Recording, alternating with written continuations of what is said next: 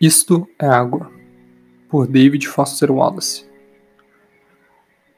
Dois peixinhos estão nadando juntos e cruzam com um peixe mais velho, nadando em sentido contrário. Eles o cumprimenta e diz: Bom dia, meninos. Como está a água? Os dois peixinhos nadam mais um pouco, até que um deles olha para o outro e pergunta: Água? Que diabo é isso? Não se preocupem, não pretendo me apresentar a vocês como o peixe mais velho e sábio que explica o que é água ao peixe mais novo. Não sou um peixe velho e sábio. O ponto central da história dos peixes é que a realidade mais óbvia e vital costuma ser a mais difícil de ser reconhecida. Enunciada dessa forma, a frase soa como uma platitude. Mas é fato que, nas trincheiras do dia a dia da existência adulta, lugares comuns banais podem adquirir uma importância de vida ou morte. Boa parte das certezas que carrego comigo acabam se revelando totalmente equivocadas e ilusórias. Vou dar como exemplo uma de minhas convicções automáticas. Tudo à minha volta respalda a crença profunda de que eu sou o centro absoluto do universo, de que sou a pessoa mais real, mais vital e essencial a viver hoje. Raramente mencionamos esse egocentrismo natural e básico, pois parece socialmente repulsivo, mas no fundo ele é familiar a todos nós. Ele faz parte de nossa configuração padrão, vem impresso em nossos circuitos ao nascermos. Querem ver? Todas as experiências pelas quais você passaram tiveram sempre um ponto central absoluto: vocês mesmos. O mundo que se apresenta para ser experimentado está diante de vocês, ou atrás, ou à esquerda ou à direita, na sua TV, no seu monitor, onde for.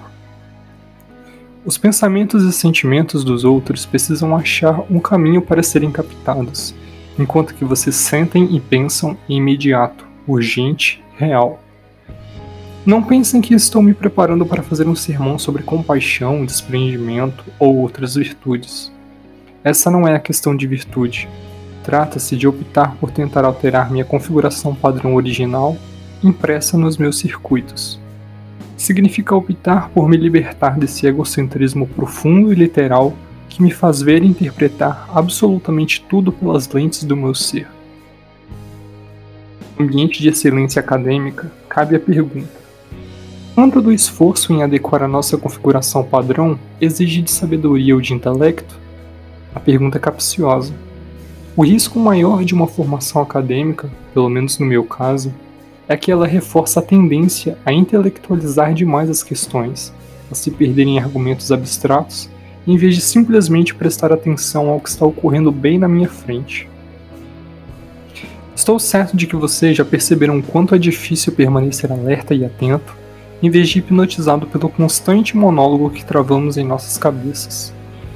Só 20 anos depois da minha formatura, vim a entender que o surrado clichê de ensinar os alunos como pensar é, na verdade, uma simplificação de uma ideia bem mais profunda e séria. Aprender a pensar significa aprender como exercer algum controle sobre como e como e o que cada um pensa. Significa ter plena consciência do que escolher como alvo de atenção e pensamento. Se vocês não conseguirem fazer esse tipo de escolha na vida adulta, estarão totalmente à deriva. Lembrem o velho clichê É um excelente servo, mas um senhorio terrível. Como tantos clichês, também esse soa inconvincente e sem graça, mas ele expressa uma grande e terrível verdade. Não é coincidência que adultos se suicidam com armas de fogo quase sempre ou façam com um tiro na cabeça. Só que no fundo, a maioria desses suicidas já estava morta muito antes de apertar o gatilho. Acredito que a essência de uma educação na área de humanas, eliminadas todas as bobagens e pataquadas que vêm junto, deveria contemplar o seguinte ensinamento: como percorrer uma confortável, próspera e respeitável vida adulta sem já, sem já estar morto, inconsciente, escravizado pela nossa configuração padrão, a de sermos singularmente, completamente, imperialmente sós. Isso, isso também parece outra hipérbole, mais uma abstração oca. Sejamos concretos então. O fato cru é que vocês graduandos ainda não têm a mais vaga ideia do significado real do que seja viver uma vida dia após o outro. Existem grandes nacos da vida adulta sobre os quais ninguém fala em discursos de formatura. Um desses nacos envolve tédio, rotina e frustração mesquinha. Vou dar, vou dar um exemplo prosaico imaginando um dia qualquer do futuro. Você acordou de manhã, foi para o seu prestigiado emprego, suou a camisa por 9 ou 10 horas e no final do dia está cansado, estressado e tudo que deseja é chegar em casa comer um bom prato de comida, talvez relaxar por umas horas e depois ir para a cama, porque terá de acordar cedo e fazer tudo de novo. Mas aí lembra que não tem comida na geladeira, você não teve tempo de fazer compras daquela semana e agora precisa entrar no carro e ir ao supermercado. Nesse final de dia, o trânsito está uma lástima. Quando você finalmente chega lá, o supermercado está lotado horrivelmente iluminado com lâmpadas fluorescentes e impregnado de uma música ambiente de matar. É o último lugar do mundo onde você gostaria de estar, mas não dá para entrar e sair rapidinho. É preciso correr todos aqueles corredores super iluminados para encontrar o que procura e manobrar seu carrinho de compras de rodinhas emperradas entre todas aquelas outras pessoas cansadas e apressadas com seus próprios carrinhos de compras. E claro, há também aqueles idosos que não saem da frente e as pessoas desnorteadas e os adolescentes hiperativos que bloqueiam o corredor. E você tem que ranger os dentes, tentar ser educado e pedir licença para que o deixem passar. Por fim, com todos os suprimentos no carrinho, percebe que, como não há caixas suficientes funcionando, a fila é imensa, o que é absurdo e irritante mas você não pode descarregar toda a fúria na pobre da caixa que está à beira de um ataque de nervos. De qualquer modo, você acaba chegando à caixa, paga por sua comida e espere até que o cheque ou cartão seja autenticado pela máquina e depois ouve um boa noite volte sempre, numa voz que tem o som absoluto da morte. Na volta para casa, o trânsito está lento, pesado, etc e tal. É num momento corriqueiro e desprezível como esse que emerge a questão fundamental da escolha. O engarrafamento, os corredores lotados e as longas filas no supermercado me dão tempo de pensar. Se eu não tomar uma decisão consciente sobre como pensar a situação, ficarei irritado cada vez que for comprar comida, porque minha configuração padrão me leva a pensar que situações assim dizem respeito a mim, minha fome, minha fadiga, meu desejo de chegar logo em casa. Parecerá sempre que as outras pessoas não passam de estorvos. E quem são elas, aliás? Quão repulsiva é a maioria? Quão bovinas, inexpressivas e desumanas parecem ser as filas da caixa, da caixa? Quão enervantes e rudes as que falam alto nos celulares? Também posso passar o tempo no congestionamento zangado e indignado com todas essas vans e utilitários e caminhões enormes e estúpidos, bloqueando as pistas, queimando seus imensos tanques de gasolina, egoístas e perdulários. Posso me aborrecer com adesivos patrióticos ou religiosos, que sempre parecem estar nos automóveis mais potentes, dirigidos pelas pessoas mais feias, desatenciosas e agressivas, que costumam falar no celular enquanto fecham os outros, só para avançar uns 20 metros idiotas no engarrafamento. Ou posso me deter sobre como os filhos do, dos nossos filhos nos desprezarão por desperdiçarmos todo o combustível do futuro e provavelmente estragarmos o clima. E quão mal acostumados, estúpidos e repugnantes todos nós somos, e como tudo isso é simplesmente pavoroso, etc. e tal. Se opto conscientemente por seguir essa linha de pensamento, ótimo, muitos de nós somos assim. Só que pensar dessa maneira tende a ser tão automático que sequer precisa ser uma opção. Ela deriva da minha configuração padrão. Mas existem outras formas de pensar.